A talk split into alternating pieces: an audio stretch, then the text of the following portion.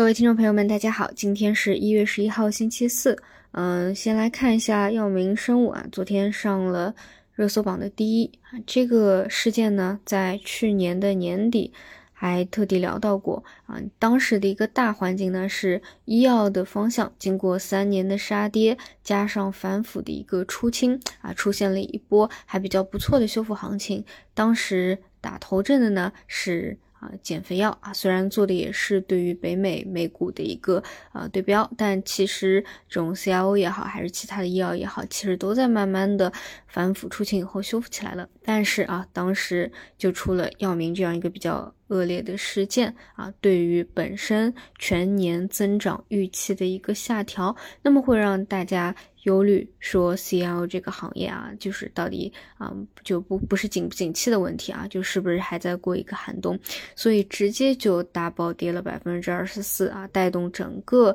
细分方向大跌啊，然后包括那天大跌完以后啊，后面还是一个一个一个阶段的一个下挫啊，直接呢就把当时起来的这个慢慢爬升的，嗯，这个医药股又直接给摁下去了，可以说是。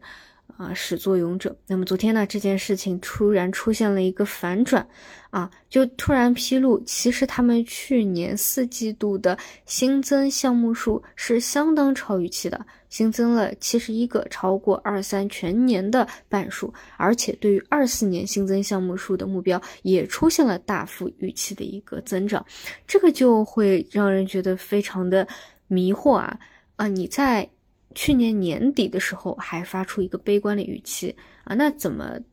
到头来啊，它在最后的一个季度实际上增长的这么好呢？啊，这当中到底是有什么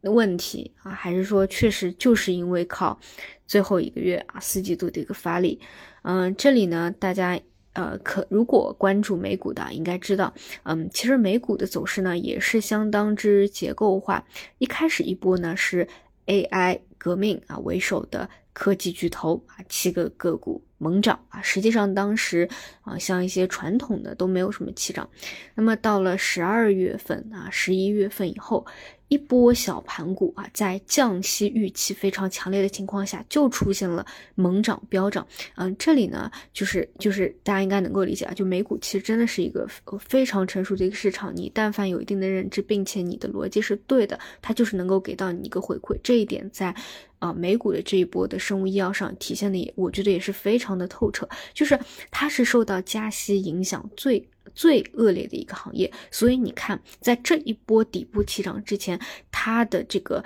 是绝对位于一个底部位置，从高位杀下来，可能杀了百分之九十啊，到百分之八十这样的一个绝对的底部区间。那么，因为啊，从十月底开始有了这样一个比较明显的降息预期的信号，它就是非常有效性的一个市场啊，非常成熟的一个市场，直接来了一波啊大涨，幅度相当可观啊，这个就是正常的一个思路和逻辑啊，降息预期了，那么它有一个困境反转，就是很合合理。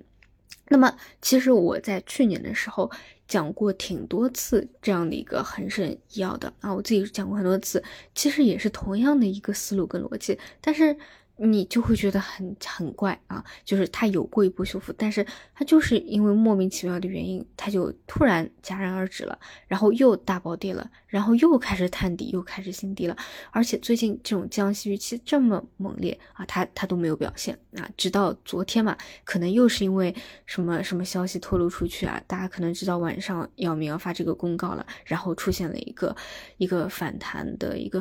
一个一个比较明显的一个拉涨啊。就就真的无话可说了啊！这对这种事情真的是无话可说了。反正大家清楚这个背后一个一个事件就好啊。总之，这个希望这个事件能够今天带一带这个呃医药的方向吧。嗯啊，有一个预期的一个变化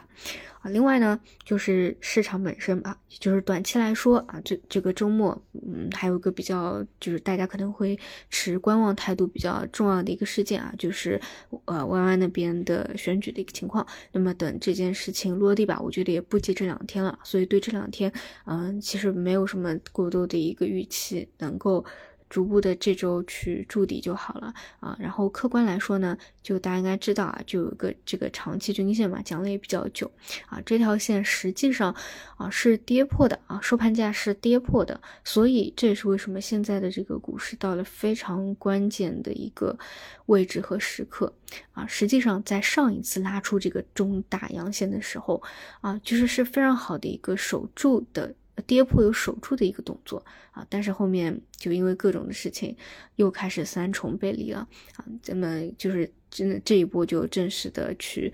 日级别的一个跌破它了啊，但毕竟这个这个长期线它是月级别来看的啊，就是就是关键的重点就是这个这个月到底能不能够收出一个相应线来，能不能够守得住啊？那么我个人认为呢，就是真的还是要有一些根本性的关键的问题。预期发生一些变化，就是政策上，就是真的确实到了一个非常重要的关口，看看有没有什么变化吧。无论是这个货币宽松的情况也好，还是还是财政政策，还是其他的啊各种能够帮助经济恢复的这样一个情况也好，啊，我个人是觉得，嗯，你纯靠内生很难，就是需要有一些外力的推动。然后另外就是，呃，到了这种关键节点，大家应该也都知道，这是一个关键的位置。嗯，就是在有外力推动的情况下，市场自己自发的这样一个力量吧。好的，那么我们就中午再见。